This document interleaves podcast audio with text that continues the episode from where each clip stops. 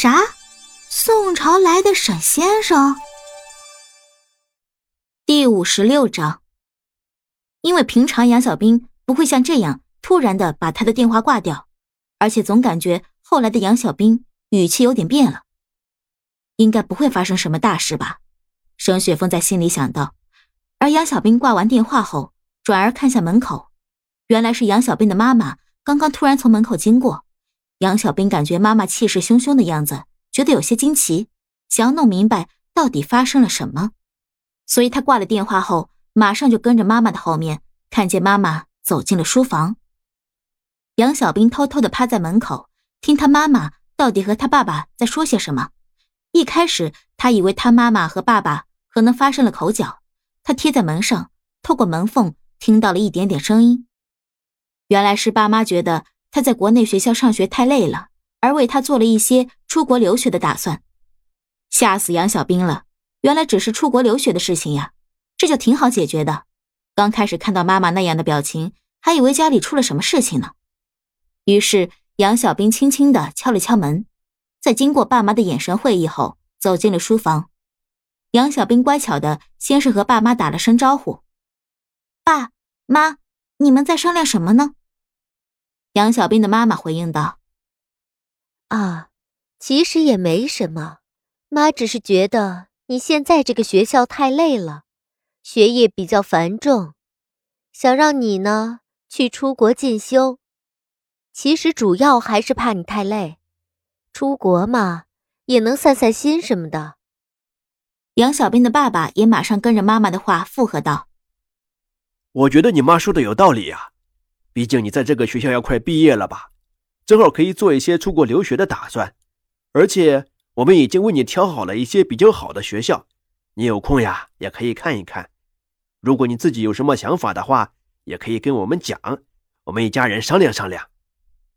杨小兵听完，心里多多少少还是有些感动的，毕竟他的爸妈是真心的在为他着想，为他的未来做规划呢。然后他乖巧的回道。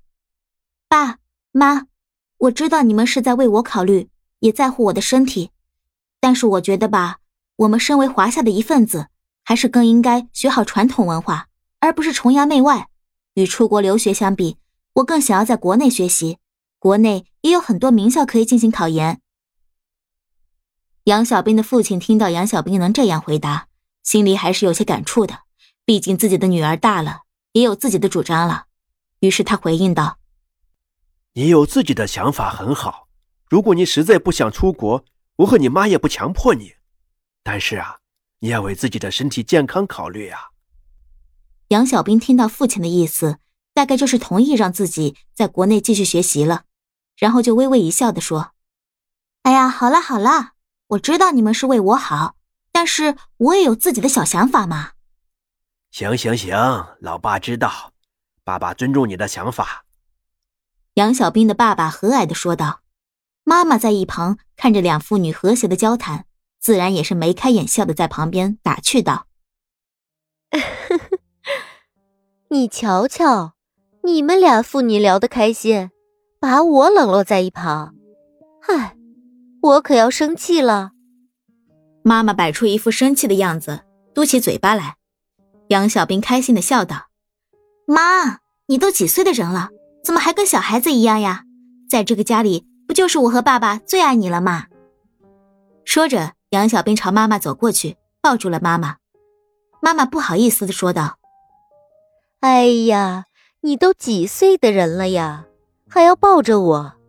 我被你整的都快不好意思了。”什么呀，妈？明明你和爸也会抱在一起呀，怎么和我抱就不行了？杨小兵也打趣道。杨小兵的爸爸正在一旁，眉开眼笑的看着两母女，感觉非常的幸福和温馨。妈妈突然打断这温馨的场面，略带责怪的说道：“行了，女儿都回来这么久了，我们还在这聊天，赶紧一起下楼吃饭呀！难道你们都不饿的吗？”于是两父女相视一笑，一起说道：“走，吃饭去喽！”然后杨小兵便飞快的跑下了楼。一边跑一边说道：“其实我也早就饿了，要不是跟你们聊天，我早就饿的能吃下一头牛了。